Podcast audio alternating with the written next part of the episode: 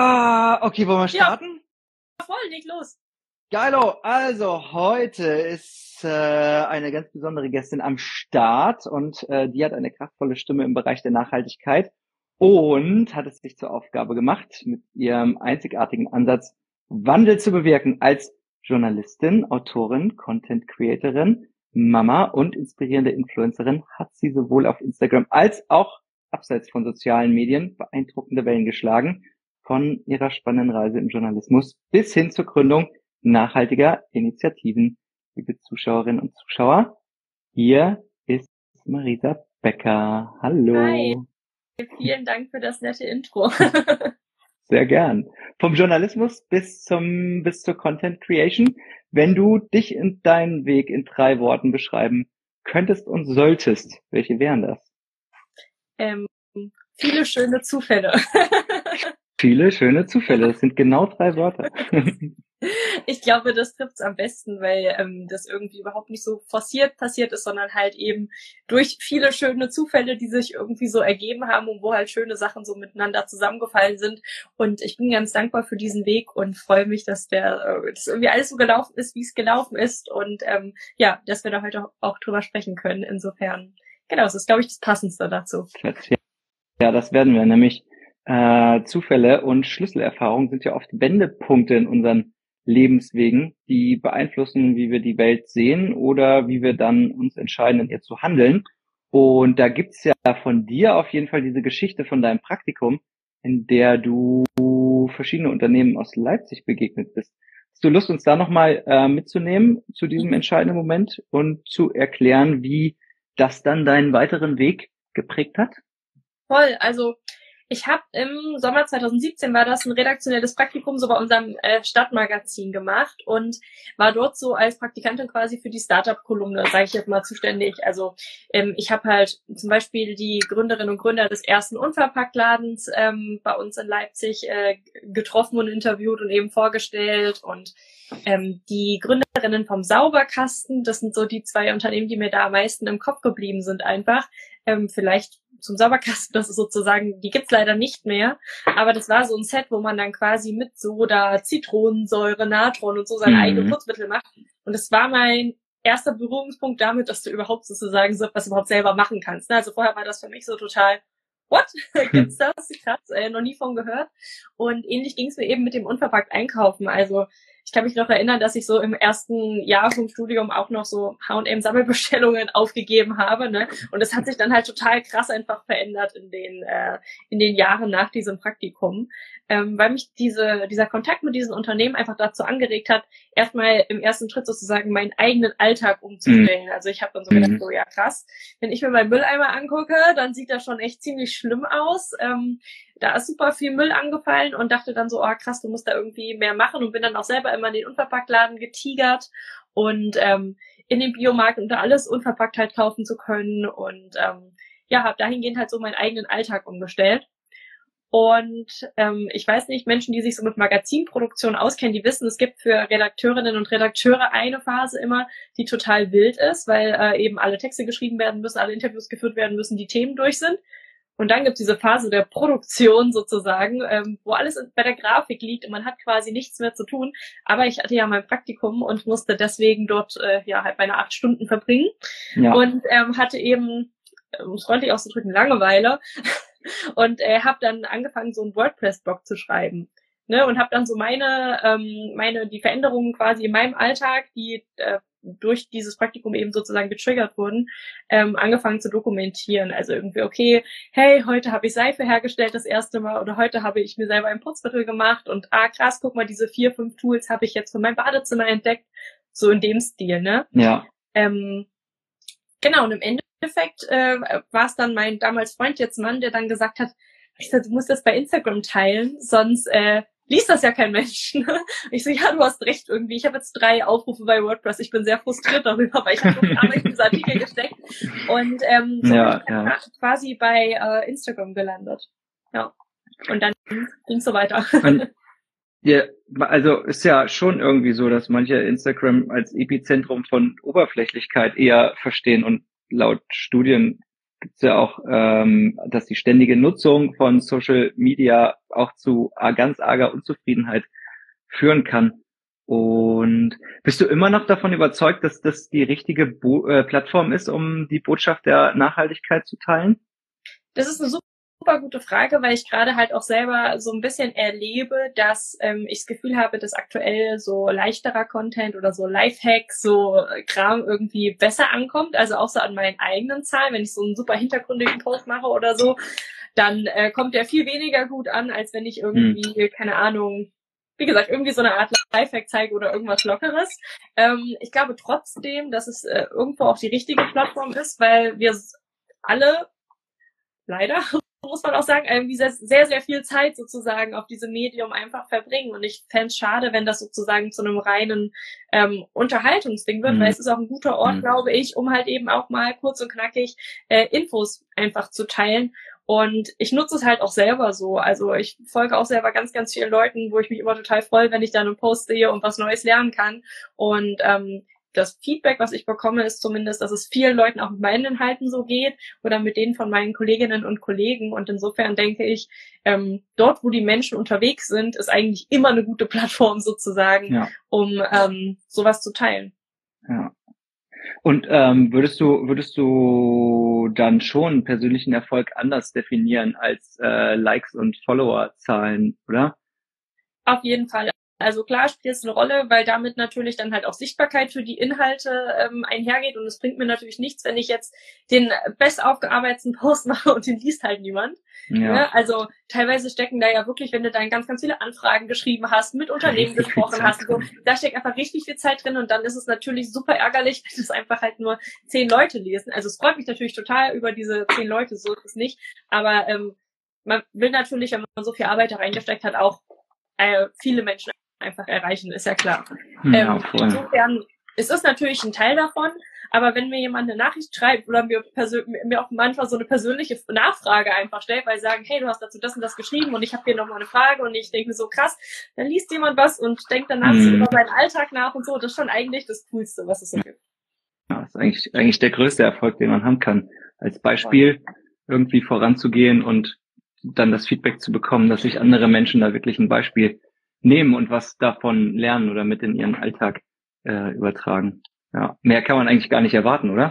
Nee, das ist total cool und das freut mich auch immer und das ist auch eigentlich so das Schöne an der Arbeit, wenn man dann eben solches Feedback bekommt sozusagen, dass man halt einfach ähm, ja sich so ein bisschen auf die Schulter klopfen kann, hey, wie cool, guck mal, du hast es geschafft, es so herüberzubringen, dass jemand sich davon angesprochen gefühlt hat und auf dieser Basis eben was verändert hat. Und das ist ja eigentlich so das Coolste. Was, also wie gesagt, ich finde das total schön. Ja, habe eine kleine Quizfrage an äh, alle, die zuschauen. Ähm, Bangladesch war das erste Jahr, äh, das erste Land, was äh, ein Verbot von Plastiktüten eingeführt hat. Jetzt wäre die Frage, in welchem Jahr war das? Und äh, das könnt ihr sehr gerne in Kommentare schreiben. Der Hintergrund ist, die haben tatsächlich nicht wegen Mikroplastik oder so, sondern äh, die haben das eingeführt, dieses Verbot von Plastiktüten, weil sie gemerkt haben, dass immer mehr äh, Wasserabflüsse verstopfen wegen den Plastiktüten. Mhm. Deswegen mussten sie ja, dieses Verbot einführen. Also falls ihr äh, wisst, in welchem Jahr das war, es war sehr früh, also verhältnismäßig, ähm, Anfang des, äh, des Jahrhunderts, dann äh, könnt ihr das sehr gerne in die äh, Kommentare schreiben. Äh, weißt du's? Hast du eine Idee? Nee, ich kenne zwar die Geschichte, aber ich weiß nicht wann. Ich glaube irgendwann in den frühen Zehnerjahren, aber ich bin mir nicht sicher. Ehrlich gesagt. Hm. Okay. Ähm, Löst du das am Ende auf? Ich würde es äh, doch, wenn du mich erinnerst, löse ich es auf. Ich, ich gebe mir Mühe. äh, hast du hast du ein Geheimnis, äh, was dich jeden Tag antreibt und äh, dich dafür einsetzen lässt ähm, für eine für eine strahlendere und und schönere Zukunft? Mm, also ich glaube jetzt ein Geheimnis ist es nicht. Also ich habe ja zu Hause meine zwei Kinder. So, die spielen natürlich auf dem Kanal jetzt nicht unbedingt die Hauptrolle, aber ich glaube, es bringt so in vielen Noten auch mit, dass es meine Kinder sozusagen gibt. Und ähm, ich habe zwar schon vorher sozusagen angefangen, mich sozusagen zu engagieren und mich dort zu informieren und halt meine Arbeit zu machen. Aber die Motivation ist natürlich nochmal, seitdem die zwei Kleinen da sind, einfach ähm, ja eine ganz andere, weil man halt einfach ganz, ganz konkret sieht, okay, diese zwei kleinen Menschen, die werden halt in naja, vielleicht sogar 2100 erleben. Und das ist ja oft so dieses Szenario oder diese, diese Jahreszahl, die in diesen ganzen Klimaszenarien eine Rolle spielt, 2050, 2100, ne? Mhm. Ähm, und ähm, wenn man sich halt vorstellt, okay, da sind die zwar dann schon sehr, sehr alt, irgendwie äh, ja 80 und ähm, 77, aber ähm, dann äh, sind sie halt noch da, ne? Und ja. das ist total krass, wenn man sich so diese Sachen äh, ja anhört, versteht, okay, was bedeutet das und sich dann vorstellt, ja krass, und die erleben dann irgendwie 60 Hitzewellen in ihrem Leben. Oh mein Gott, denk an die letzte Hitzewelle, es ist furchtbar. Ähm, mhm. Und die werden ja tendenziell auch noch schlimmer und ähm, das ist dann auf jeden Fall eine sehr, sehr große Motivation zu sagen, okay, wir müssen Leute das Tempo irgendwie steigern und wir müssen möglichst viele Leute zum Umdenken bewegen und ähm, dann lohnt sich auf jeden Fall. Hm. Also würdest du sagen, dir hilft Betroffenheit und, Not und das, die Einsicht der Notwendigkeit? Voll. Also also auf jeden Fall. Also äh, das ist ja auch immer so das, was irgendwie, finde ich, voll untergeht. Ne? Wir müssen den Planeten ja nicht des Planeten wegen retten, sondern wegen der Menschen, die da drauf leben. Weil der Planet, der kommt doch gut ohne uns Menschen klar. Wenn wir aussterben, wird es ihm wahrscheinlich sogar besser gehen. Mhm, ähm, wahrscheinlich, ja. Ähm, oh, jetzt gerade bei mir bist du gerade ganz leise. Also ich höre ich hör gar nichts. Ah, aber gerade äh, klingelte, ich weiß auch wer, hm. ähm, klingelte es gerade, genau. Also, ähm, wo war ich? Genau, also die Illusion ist ja eigentlich, dass wir sozusagen den Planeten, des Planeten wegen retten, sondern wir machen das ja, damit wir Menschen hier leben können. Mhm. Und ähm, äh, ja, das ist etwas, was, glaube ich, oft flöten geht, so ein bisschen in der Debatte. Und ähm, für mich persönlich ist es schon immer so, dass mein Engagement irgendwie so was ist, um gegenzusteuern, sozusagen gegen diese Hilflosigkeit, die ja auch mit diesem riesengroßen äh, Problem oder dieser riesengroßen Aufgabe Klimakrise meistern ähm, verbunden ist. Mhm. Weil ganz ehrlich, wer fühlt sich davon nicht erschlagen? Keiner kann als Einzelperson was dagegen tun. Man kann sich nicht von dem, von den anderen auch loslösen, ne? ähm, irgendwie auf den Mond fliegen und sagen, da mache ich halt dort mein Öko-Ding, sondern ähm, wir sind hier halt alle im gleichen Boot irgendwo und ähm, das auszuhalten gelingt mir persönlich einfach besser, wenn ich mich sozusagen dafür engagiere, möglichst viele Leute in das Wir wollen was ändern Boot zu holen. Ja. Ja, ist oft so eine, äh, so eine ganz harte Ohnmacht, die da so vorweggeht, bevor man dann irgendwie seinen eigenen Hebel in der Welt äh, raus, rauskriegt oder da so den Mut hat zu sagen, okay, ich bin ein kleines Zahnrad in dem Ganzen. Ich werde nicht alles verändern können und ich kann auch nicht an allen Fronten äh, aktiv sein. Ähm, aber es ist eine, eine, eine große, anstrengende, herausfordernde, herausfordernde Phase, die dem vorausgeht. Würdest du sagen, das, das hast du auch gemacht oder gibt es noch eine herausforderndste der Rennen? Oh, das ist schwierig. Eine herausforder, nee, du weißt, was ich meine? Phase oder einen, sag mal, hier, der Herausfordernde. Herausforder, ja genau, das meine ich. Das da, ja. äh, in deinem Leben? boah, schwierig. Mhm. Also, ehrlich gesagt, also ich glaube, ich bin da in einer sehr, sehr privilegierten Position zu sagen, okay, also so die Grundbedürfnisse sind bei mir abgedeckt. Das heißt, ich glaube, das ist dann nochmal eine viel, viel größere Herausforderung, wenn man sozusagen darum möglicherweise jeden Tag irgendwie strugglen muss. In der Situation bin ich nicht. Und daher ist eigentlich so diese Klimakrise die existenziellste Bedrohung quasi für mein Leben und das meiner Kinder und das der Menschen, die ich gerne habe. Ähm, und deswegen ist das eigentlich auch so, ja, die, die größte Herausforderung, auch wenn sie natürlich im Alltag, mal ganz ehrlich sind, ich bin ganz froh, dass ich auch ganz gut darin bin, das auch mal auszublenden für einen Moment. Mhm. Also ich habe nicht jeden Moment meines Lebens irgendwie da dahingehend sozusagen Sorge. Ähm, aber wenn ich mir das jetzt so aus der Vogelperspektive angucke, ist das auf jeden Fall sozusagen ähm, realistisch betrachtet die größte Bedrohung. Mhm. Aber du machst ja ganz viel dafür, dass es, dass es sich ändert. Du hast einen äh, Podcast und auch ein Magazin rausgebracht. Ähm, willst du dazu ein bisschen was erzählen? Mm, ja, also beides ist im Endeffekt so aus diesem ähm, aus dem Willen entstanden, noch ein anderes Medium als nur Instagram zu bedienen, mhm. weil ich es auf Dauer doch etwas traurig fand, sozusagen, dass man hier so verhältnismäßig wenig Zeichen sozusagen hat. Ne? Ähm, um eben ein Thema zu transportieren. Und manche Themen, die brauchen halt einfach irgendwie ein bisschen mehr Platz, sage ich mal, mhm. wenn du halt mehrere Leute zu Wort kommen lassen willst und sowas. Man kann natürlich immer eine gute Zusammenfassung irgendwie bei äh, Instagram oder so dann äh, reinhauen, sage ich mal.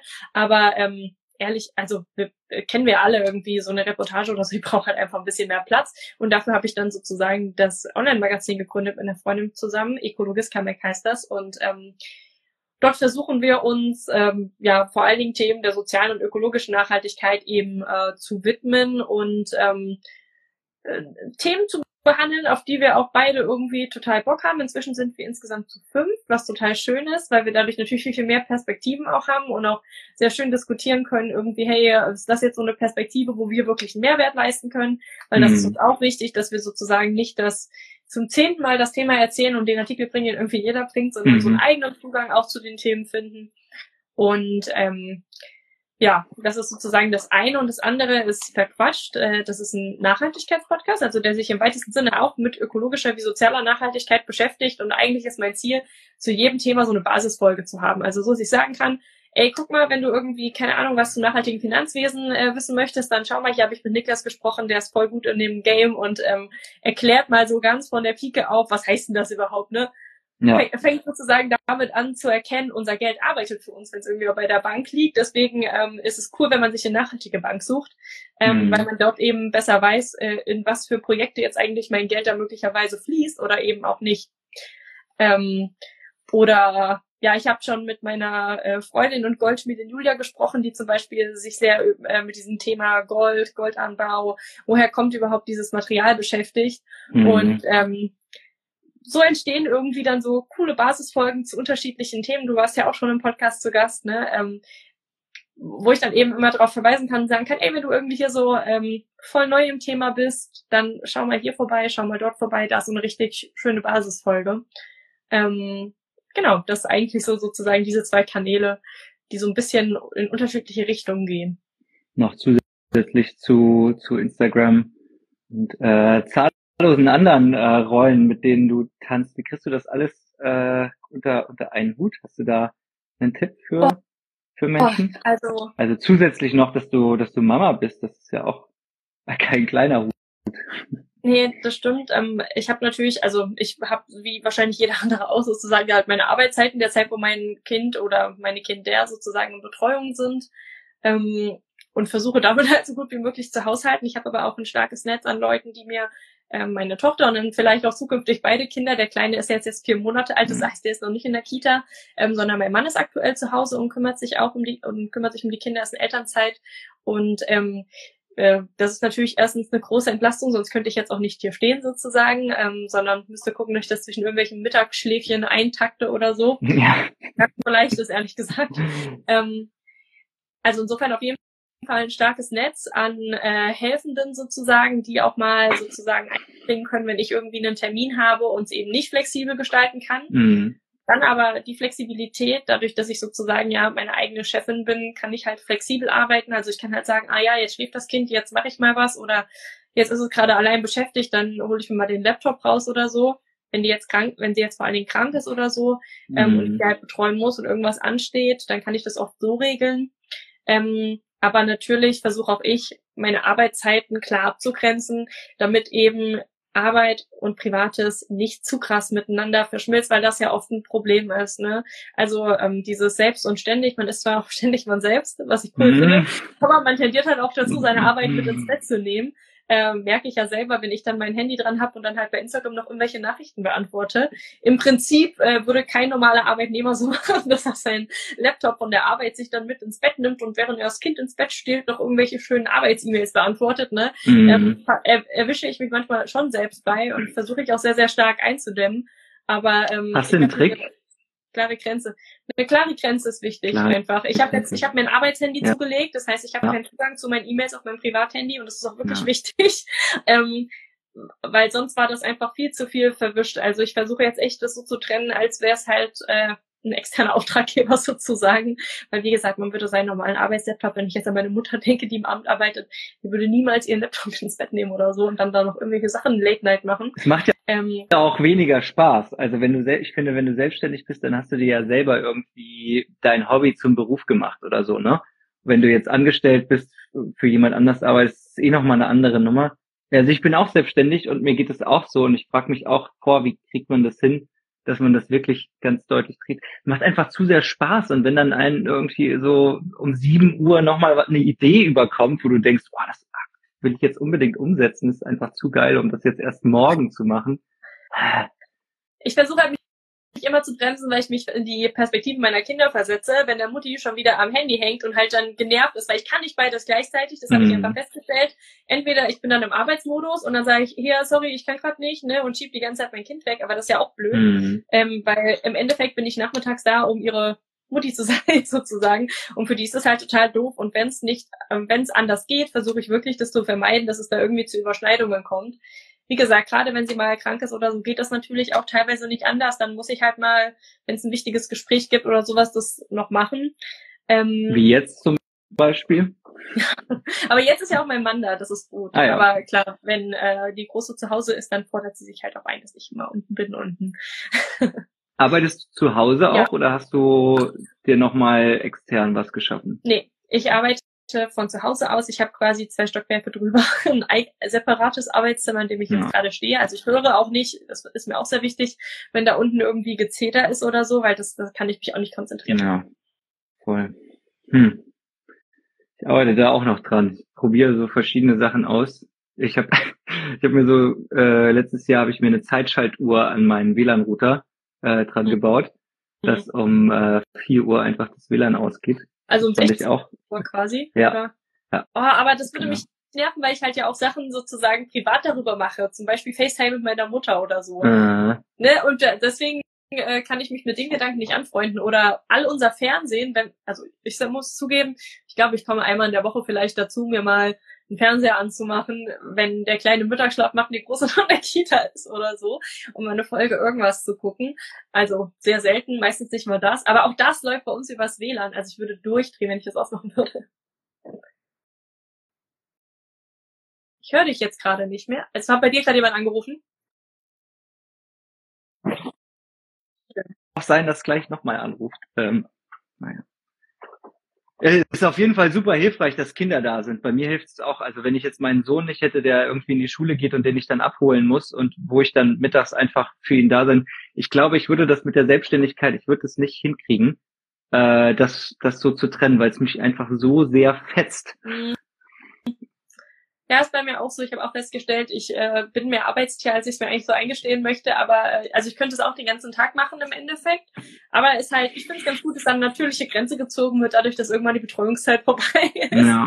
Und man dann eben natürlich auch für seine Kinder da sein will. Also ja. Hm, Hat, hat, hat dich, äh, hat der, der Umzug von, von der Stadt äh, aufs Land, hat der da auch äh, einen Teil zu beigetragen? Einmal natürlich für die Selbstständigkeit, aber was interessanter ist für die, für die Nachhaltigkeit oder das nachhaltige Leben?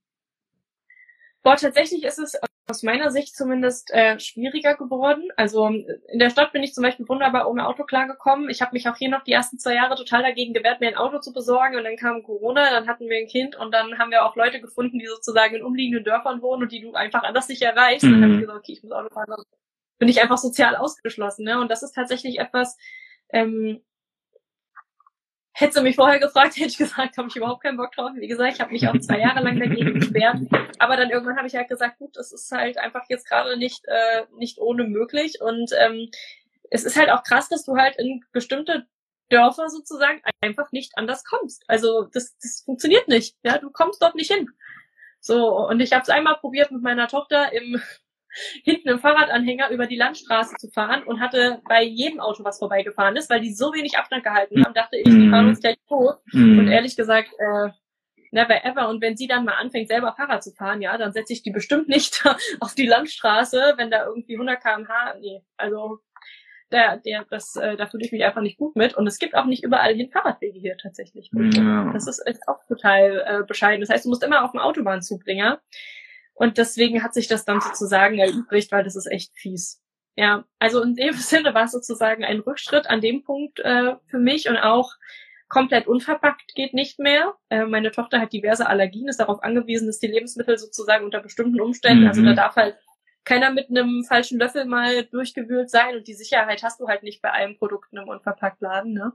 Ähm, das heißt, dass da halt auch einiges wegfällt, was wir halt einfach nur verpackt kaufen können. Und ähm, ja, das sind so zwei Sachen, die tatsächlich für mich einen großen Einschnitt so bedeutet haben. Aber ich habe halt einfach gelernt, damit mir selber auch ein bisschen ich sag mal, sanfter zu sein, die eigenen Ansprüche ein bisschen runterzuschrauben, genauso wie ich es auch eigentlich immer versuche, sozusagen bei Instagram äh, zu transportieren. So jeder sollte, kann das machen, was in seinen Möglichkeiten sozusagen ist. Und ja, wir alle cool. haben unterschiedliche Ressourcen zur Verfügung. Den einen fällt das der Verzicht auf ein Auto total leicht, weil sie zum Beispiel in der Stadt wohnen, alles mit dem Fahrrad voll gut erreichen, es ein gut ausgebautes Radnetz gibt, ne? Ja. Und den anderen fällt es äh, leichter, alles in Bio-Qualität zu kaufen, weil sie vielleicht ein höheres Budget haben einfach, ne? Also ja. es ist halt einfach unterschiedlich und ich finde, jeder und jede soll und kann das tun, wofür die eigenen Ressourcen reichen. Und ähm, genau, bei mir habe ich ja festgestellt, dass sich die Ressourcen einfach verschoben haben, sage ich mal. Ja, ja, ich finde, man sollte auch fünf gerade sein lassen. Ich meine, wir machen ja alle irgendwie das, was, was äh, uns, wie du sagst, zur Verfügung steht und was wir machen können. Äh, und dann ist es auch gut, sich nicht gegeneinander auszuspielen. Ich mache jetzt das und du kannst gar nicht ökologisch leben.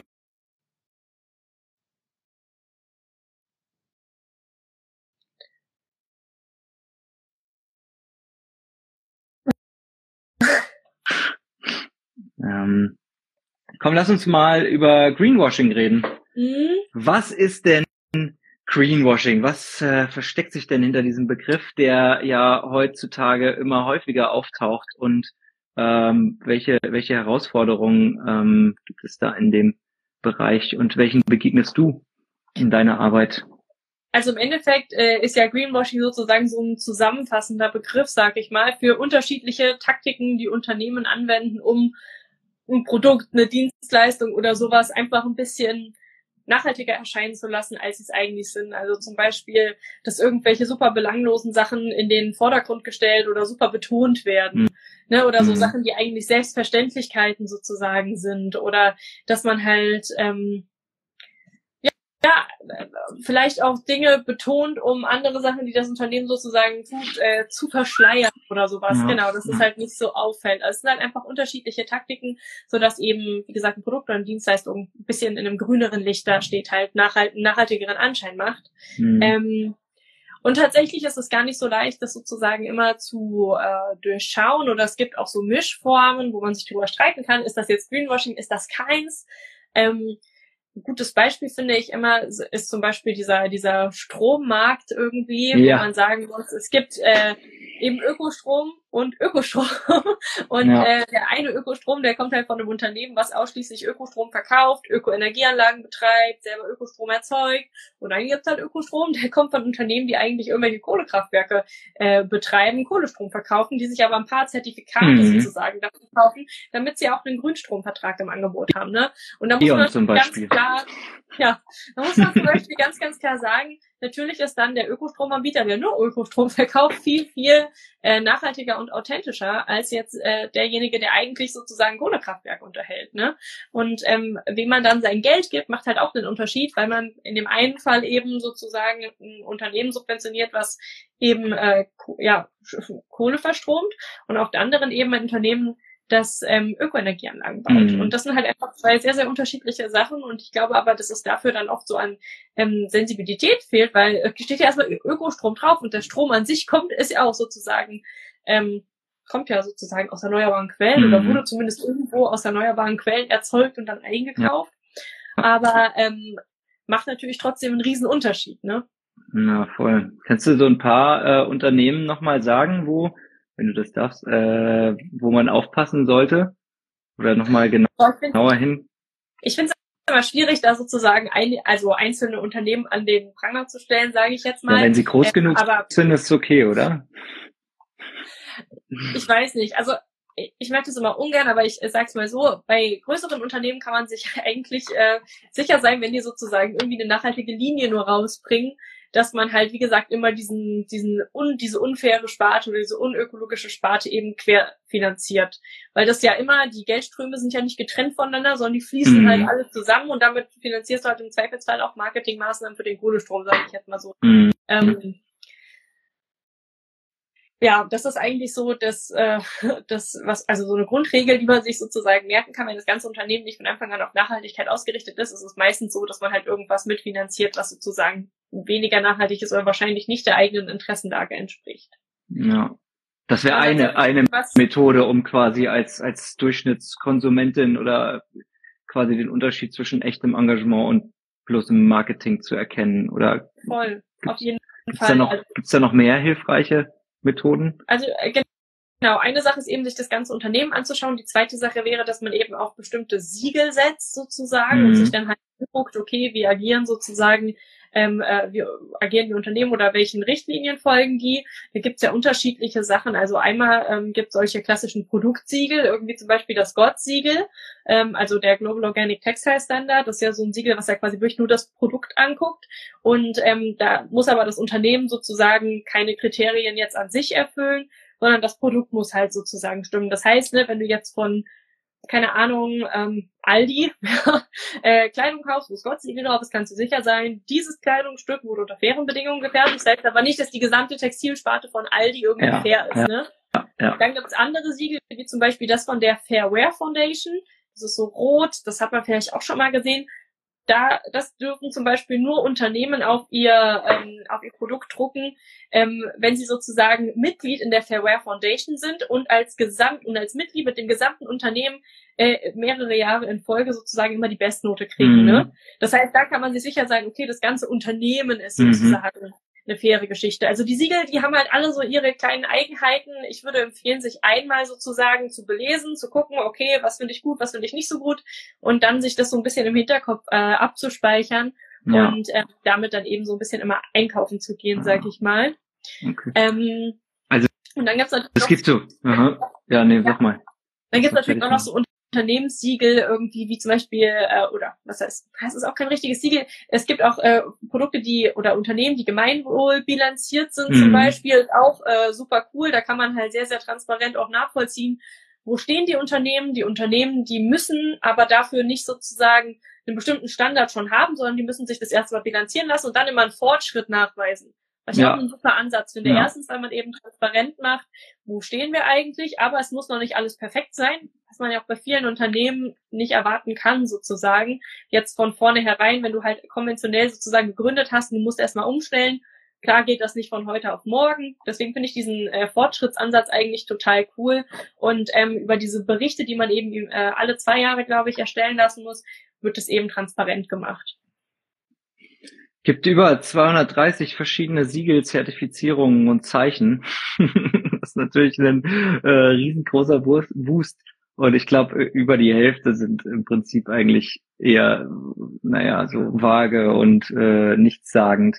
Ähm, also du hast bestimmt schon einen Blogartikel gemacht, wo du nochmal geguckt hast, welche Siegel sind tatsächlich ähm, gut, auf welche kann man sich wirklich verlassen und welche zeichnen äh, also ja, welche zeichnen das Produkt und das Unternehmen ähm, adäquat aus, so dass sie quasi wissenschaftlich sind und unabhängig sind und ähm, also kommt drauf an, zu welchem Bereich. Ich habe natürlich nicht alle 230 angeguckt. Ähm, ich habe aber zum Beispiel einen Guide hier bei Instagram äh, zum Thema Siegel, wo sozusagen alle Posts, die ich jemals zu diesem Thema gemacht habe, ähm, gebündelt sind. Also sind halt so ganz Super. unterschiedliche Sachen mit dabei. Also einmal Fischfangsiegel, irgendwie ja. fällt mir gerade ein, Textilsiegel ja. und so Sozialsiegel für Unternehmen, wo zum Beispiel eben auch die GWÖ, also die Gemeinwohlökonomie, eine Rolle spielt. Ja. Genau.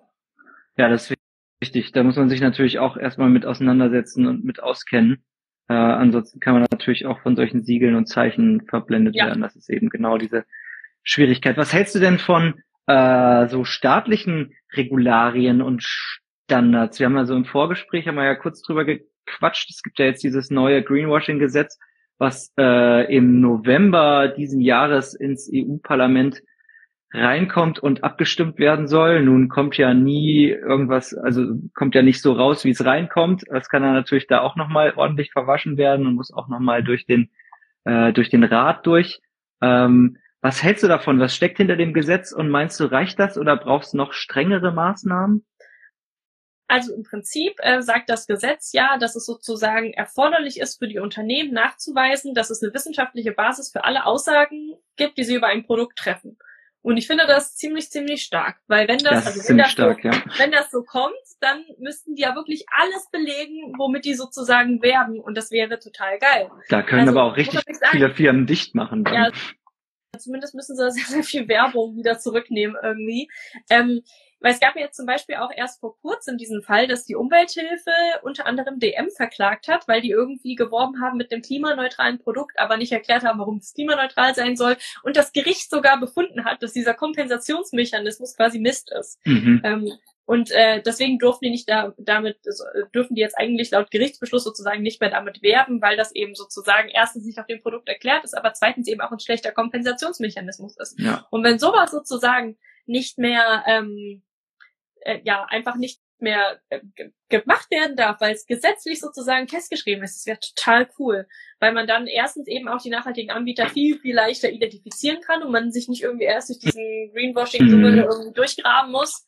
Ähm, und natürlich auch, weil die Unternehmen einen Anreiz haben, sozusagen wirklich etwas an ihren Produkten zu verändern, weil das ist ja auch so dieses Problem bei diesen ganzen klimaneutralen Sachen, wo du dann halt bezahlen kannst dafür, dass dein Produkt jetzt klimaneutral ist, du musst ja am Produkt an sich nichts verändern, sozusagen, sondern du gibst halt einfach irgendwelche Emissionen an und schreibst dann drauf, ist klimaneutral, nach dem Motto. Ja. Und das ist halt äh, total schade, weil das im Zweifelsfall vielleicht dafür sorgt, dass halt ein Unternehmen nicht an seinen äh, Produkten irgendwie arbeitet, damit sie besser werden und die Lieferketten besser werden, sondern halt einfach sagt, naja, ich kann dieses tolle äh, Siegel kaufen und damit ist ja dann meine Umweltschuld Schuld quasi beglichen. Ja. Also, also man spricht ja, sagt ja auch immer mal so, so moderner Ablasshandel. Mhm. Und mhm. Ähm, genau, ich glaube, dass so ein Gesetz, also fände ich mega geil. Wenn's, also ich hoffe, dass es kommt. Ich hoffe, dass es auch in strenger Form kommt und äh, nicht komplett sozusagen die Zähne rasiert kriegt, ähm, sondern dass es halt äh, ja auch eine Wirkung dann entfalten wird. Ja. Also glaubst du, dass es so kommt? Also dass es auch so streng kommt? Es gibt natürlich jede Menge Lobbyinteressen und äh, Verbände, die äh, sich natürlich hart dagegen äh, ein oder da, dafür einsetzen werden, dass es äh, so verwaschen wird, dass sie im Endeffekt das im Prinzip alles so äh, fast so bleiben kann, wie es. Ich meine, das passiert ja sehr oft in der Politik. Ich will jetzt den Teufel nicht an die Wand malen, aber in, in, im Realen ist es schon so, dass im Parlament schon ganz gute Sachen ähm, entschieden werden und ausgearbeitet werden und dann kommt es in den äh, in den Tag rein oder ins, eben ins Parlament äh, und ja, dann hm, kommt es eben anders raus, als es reingegangen ist. Es ist natürlich schwierig, jetzt eine Prognose darüber zu treffen, wie es rauskommen wird, sozusagen. Ich ja. schätze mal, dass es nicht, nicht ganz in der Form und mit der Schärfe durchkommen wird, die es jetzt hat, so im, im Vorentwurf. Das wäre schon ähm, ziemlich scharf. Das wäre schon, äh, also richtig gut. Das wäre mega gut. Ich könnte mir vorstellen, dass so diese Nachweispflichten irgendwie verwaschen werden, so ein bisschen, weil mhm. klar ist auch irgendwie schwierig für ein Unternehmen, wenn du jetzt jede Werbeaussage dann immer ein Institut irgendwie beauftragen musst, um nach, herauszufinden, ist das denn jetzt, trifft das jetzt zu? Auf der anderen Seite ist es halt für Verbraucherinnen und Verbraucher sozusagen, äh, wäre es natürlich total cool, wenn du dich da auf alles verlassen könntest, gesetzlich gesehen. Na klar. Und halt, ähm, ja, im Zweifelsfall halt dann dagegen geklagt werden kann auch, ne? Also ich fände cool, wenn es nicht so dolle verwaschen wird. Ich schätze, es wird ein bisschen an diesen Nachweispflichten, also wie viel du im Vorfeld auch machen musst, sozusagen, um das eben dann draufdrucken zu können. Oder wann etwas als erwiesen gilt. Ich denke, da gibt es viele, ja. viele sozusagen Möglichkeiten, äh, wie man daran noch drehen kann. Aber ich äh, hoffe einfach, dass es so so gut wie möglich durchgeht. Na, ja, das hoffen wir mal. Das hoffen wir mal. Das wäre richtig gut, weil gerade in, in, in Lebensmittelsachen oder auch also jetzt mal abseits von Greenwashing, mit äh, Heizversprechen, äh, auch in der äh, Nahrungsergänzungsmittelindustrie, das sind ja, äh, sind ja Undinger, die da laufen, wo Leute wirklich ganz arg hinters Licht geführt werden und ihnen Sachen versprochen werden oder angedeutet werden oder Studien so interpretiert werden. Also das ist, das ist wirklich eine Frechheit, dass man damit so werben darf, wie man es jetzt gerade darf. Das ist, äh, und in der zunehmenden Informationsflut heutzutage und Desinformationsflut äh, ist es total wichtig, da Regularien einzubringen, frühzeitig, äh, die verhindern, dass wir einfach untergehen. Also das ist ja so, das ist ja so schwer, sich eine Meinung bilden zu können, wenn du einfach nichts mehr glauben kannst. Da müssen wir auf jeden Fall wirklich dran arbeiten. Ja das ist ja sowieso sozusagen ne, irgendwie schwierig. Also man hat heute sozusagen Zugang zu sehr, sehr vielen Informationen, aber empfiehlt ja trotzdem der ganze Fachhintergrund, um in vielen Bereichen das auch einfach interpretieren zu können. Ja. Also, ne, weil du kannst halt eine Studie dir angucken und wenn du halt keine Ahnung hast, wie ist das irgendwie einzuordnen mit dem ganzen Rest, dann kann halt alles Mögliche irgendwie dramatisch klingen oder so. Äh, du weißt es halt einfach nicht einzuordnen. Ne? Und dann gibt's halt irgendwie eine Mehrheit der Experten, die sagen das, dann gibt es aber andere Experten, die äh, interpretieren es auf die Weise und du stehst eigentlich dazwischen und weißt gar nicht, was heißt denn das jetzt. Ja. Also auch da wird es spannend sozusagen, äh, wie sozusagen diese Nachweispflicht und was dann als wissenschaftlich erwiesen gilt und sowas. Ja, ja. Ähm, ist auf jeden Fall ein Prozess, den wir alle äh, sehr aufmerksam beobachten sollten, mhm. weil ich glaube, das ist wirklich eins der spannendsten Gesetze, die so in den letzten Jahren mit äh, verabschiedet wurden. Also wenn das dann durchgeht und so, das ist äh, wäre schon eine krasse Revolution irgendwo für die Verbraucherinnen und Verbraucher, finde ich. Ja, drücken wir die Daumen. Mhm. äh, lass uns nochmal rauszoomen und äh, lass uns mal so ein paar, so eine Runde machen. Äh, ich stelle dir ein paar Fragen und du kannst mit einem Wort oder einem Satz arbeit, äh, antworten. Ähm, dein absolutes Must-Read-Buch im äh, Themenbereich Nachhaltigkeit. Oh Gott, das ist schwierig. Ähm, Gott, das ist schwierig. Welches fand ich denn am besten? äh. Ja, der Superlativ ist natürlich auch immer schwer. Also vielleicht das zweit, drittbeste geht natürlich auch. Oder mhm. das, was dir jetzt gerade präsent ist. Also was mir gerade sehr präsent ist, weil es gerade in meinem Bett liegt, ist Druckmachen von Jürgen Resch. Das ist der Chef von der Deutschen Umwelthilfe und der erklärt sozusagen, ähm, also erstmal seine sehr beeindruckende, sein sehr beeindruckender Weg sozusagen. Ich antworte schon wieder viel so ausführlich. Auf jeden Fall, wie zum Beispiel der Dieselskandal aufgedeckt wurde und so weiter und so fort und wie die das ja. gemacht haben. Also total cool. Ja. Genau, das ist das Präsenteste. Hm, okay, danke. Dann ähm, ein Wort, das deinen Instagram-Kanal am besten beschreibt.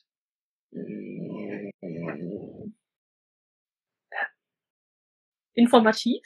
äh, dein bester Ökotipp für EinsteigerInnen? Nachhaltige Bank und Ökostromanbieter. Yes. Ein Gegenstand, ohne den du nicht leben könntest. Sad but true, mein Handy.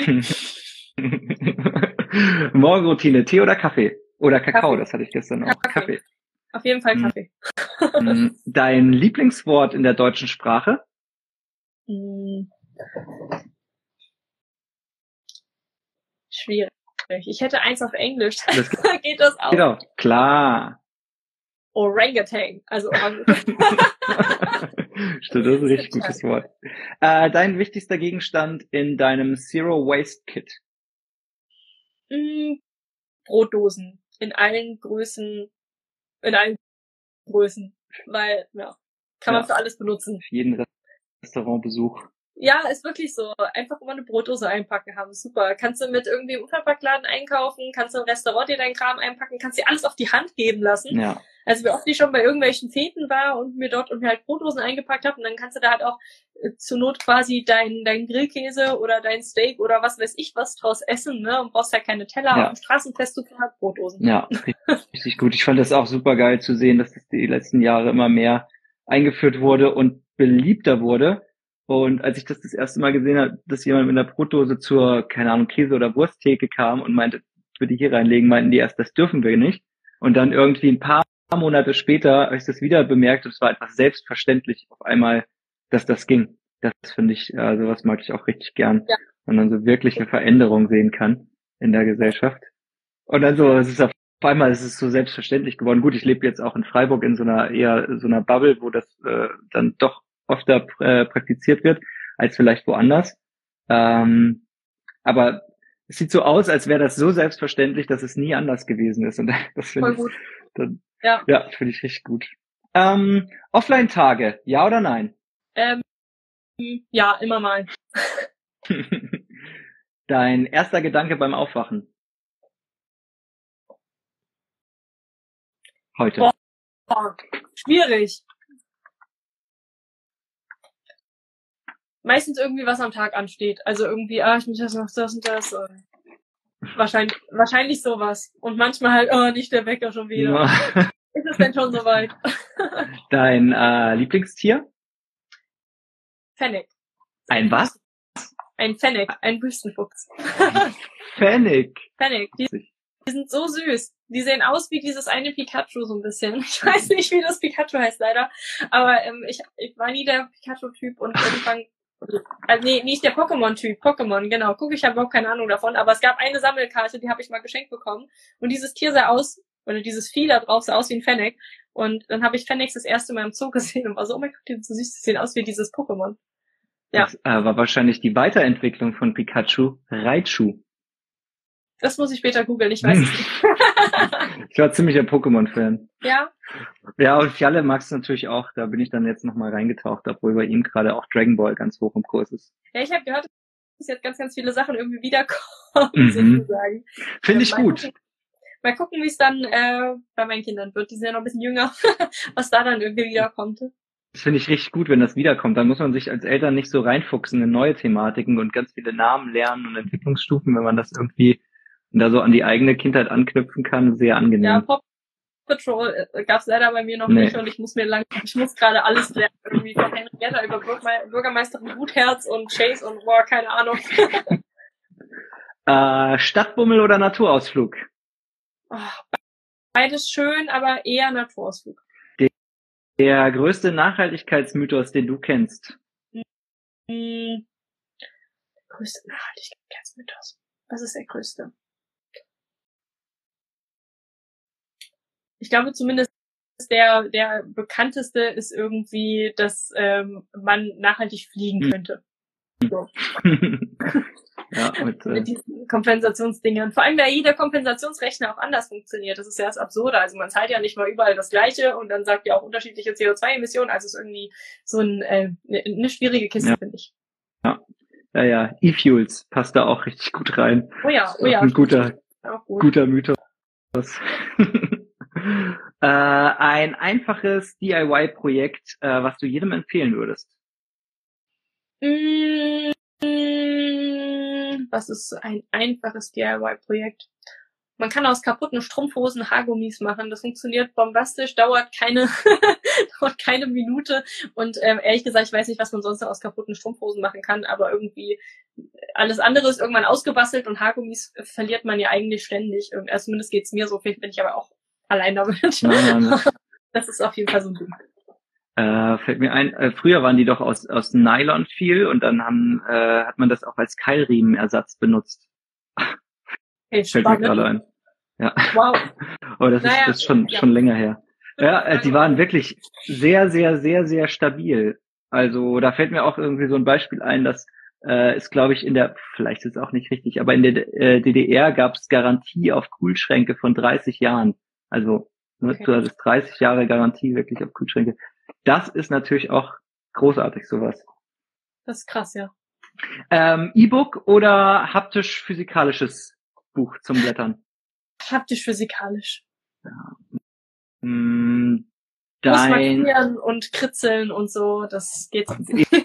Esels, Eselsohren reinknicken. Ja, immer, wenn ich irgendwie was, was lese oder so. Also inzwischen kann ich auch ein paar Sachen so digital machen oder als Hörbuch, habe ich auch inzwischen. Aber ähm, am allerliebsten, äh, gerade bei Büchern, die mich sehr interessieren, immer Papier. Hm. Weil wir gerade vom Flugzeug hatten, äh, was ist dein ultimativer Tipp für umweltfreundliches Reisen? Wenn man weit weg möchte, lange dort bleiben. Also ja und sonst halt Urlaub in der Nähe. also, also ich glaube, beim Reiseziel fängt es halt an. Also es ist so der größte Impact und ähm, also ist auch mein persönliches Ziel. Ich möchte mit irgendwie, also wenn meine Kinder groß genug sind, äh, also mit Anfang 40 oder so eine Weltreise machen und dann halt Juhu. sozusagen einmal wohin fliegen und dann halt so anders weiterreisen und so halt um die, wahrscheinlich werde ich mehr als einmal fliegen müssen in dem Zeitraum, aber wirklich mal für so ein Jahr sich quasi rausnehmen und unterwegs sein und sich und alles erkunden und äh, damit dann sozusagen den Fernwehhunger stillen und äh, bis dahin eben Sachen in der Region, also in der erweiterten Region, so Europa, sage ich mal, äh, erkunden. Da haben wir einen sehr ähnlichen Plan. Ja, vielleicht treffen wir uns. und vielleicht ein früher dran, Fern ist ja ein bisschen älter. Ja, der ist elf, in sieben, sieben oder acht Jahren, denke ich, mhm. könnte ich. Da wäre ich aber auch 40. Hm. ähm, dein wertvollsten Ratschlag, den du je erhalten hast. Was war das? Oh Gott, oh Gott. Immer hm. diese Superlative. Ja, wirklich, das ist schwierig. Ähm,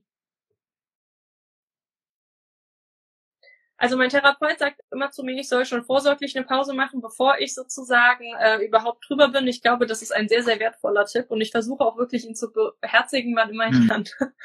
so. Präventiv. Eigentlich, ja, also präventiv Pausen machen. Was äh, direkt an die nächste Frage anschließt, ist, äh, wo tankst du Energie?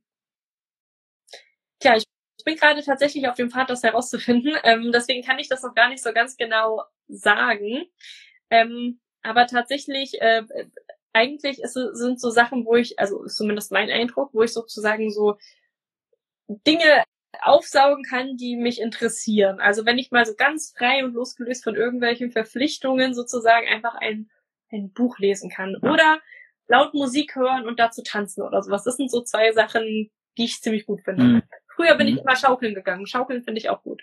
Aber mhm. ich gehe aktuell nicht mehr so viel schaukeln. Warum eigentlich? Ich habe sogar eine Schaukel im Garten. Aber, ja, warum eigentlich? Ja, gute Frage. Heute mal wieder schaukeln gehen. Sagen, ich habe um 11 Uhr einen Interviewtermin, ich muss um 11 Uhr weg. oh, oh, oh, da müssen wir uns jetzt äh, richtig ranhalten. Vor 11, ja. Okay, dann sprechen wir einfach doppelte Geschwindigkeit. Wenn ja. du mit einem Schnips in der Gesellschaft etwas verändern könntest, was wäre das und warum? Ähm, oh Gott. Ich glaube, ich würde äh, mit einem Schnips die Energiewende gut für alle umsetzen, weil der das Ende der äh, fossilen Energieträger sozusagen extrem vielen anderen Bereichen ermöglichen würde. Hm. Okay. Äh, wir machen direkt ein bisschen auf die Uhr. Ja. Äh, was würdest du sagen, ist deine Superkraft oder sind deine Superkräfte? Mm. Oh Gott, das ist schwierig, meine Superkraft. Ähm, ich glaube, ich bin relativ multitaskingfähig sozusagen. Ich glaube, das ist ganz gut und ich kann mich sehr gut in andere reinfühlen. Hm. Würde ich mal sagen. Und äh, was ist deine, deine Vision für das nächste Jahr, 2024? Irgendwas für das nächste Jahr. Was Besonderes ähm, geplant? Vier Monate ohne Kinderbetreuung und ohne Partner überstehen. Hast du so viel frei? Ähm, ich habe noch keinen Kita-Platz für den Kleinen, erst wenn der so. Jahr und vier Monate ist und mein Mann ah. muss aber wieder arbeiten. Und der arbeitet in einem anderen Bundesland. Das heißt, ich bin fünf Tage die Woche dann alleine mit dem Kleinen und der Großen und ähm, habe halt keinen Kita-Platz, muss aber arbeiten. Also es wird spannend. Und wir machen nächstes Jahr zwei Monate eine Reise. Ähm, Januar, Februar machen wir quasi gemeinsam Elternzeit in Italien. Nice. ähm, genau. Und da werden wir also unterwegs sein und da freue ich mich sehr drauf. Genau, also nochmal ein bisschen Horizont öffnen, viel Familienzeit tanken und dann, ja, aber jetzt so eine größere Vision. Ich hoffe, dass das Greenwashing-Gesetz kommt. Hm, ja, das sind, ähm, äh, okay, letzte Frage. Ähm, du darfst dir was wünschen, irgendwas, äh, ob das äh, Fähigkeiten, Dinge, Informationen, äh, Ideen, was auch immer sind, äh, was du brauchst, wie man dich unterstützen kann. Und alle, die zuschauen oder das im Nachhinein anschauen oder anhören, äh, sind herzlich dazu eingeladen, deine Bedürfnisse zu erfüllen. Ähm, wenn, wenn, ihr Lust habt, dann schaut gerne auf meiner Seite vorbei, guckt euch um, ob dort etwas ist, nehmt etwas mit und setzt es vielleicht in eurem Alltag um oder erzählt Leuten davon, das wäre eigentlich ziemlich cool. Genau. Ansonsten wunschlos glücklich. Ja, ich bin eigentlich, ich bin eigentlich ganz glücklich und zufrieden so mit allem, wie es ist. Also ich kann mich cool. nicht beschweren. Alright. Dann danke ich dir für dieses wundervoll inspirierende Gespräch. Und danke dir, Marisa. Marisa ist eine Frau, die nicht nur in Worten spricht, sondern eben auch Taten folgen lässt. Und mit ihrer Energie und ihrer Leidenschaft für Nachhaltigkeit zeigt sie uns, dass jeder einzelne von uns und jeder einzelne einen Unterschied machen kann.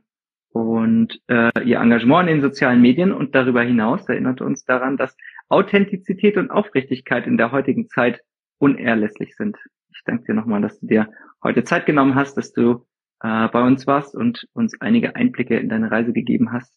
Äh, ich wünsche dir ein, einen wundervollen, schönen Tag und äh, verabschiede dich jetzt, damit du noch eine Minute kurz aufs Klo gehen kannst, bevor du den nächsten Termin hast. Ich danke dir vielmals für die Einladung und ähm, genau, ich muss jetzt weiter ein Interview führen und ähm, ja, freue mich, wenn wir uns bald mal wieder hören. Sehr gerne. Und danke dir für deine Zeit. Ich danke dir auch. Alles Gute. Grüß die Family. Ich du auch. Ciao. Tschüss.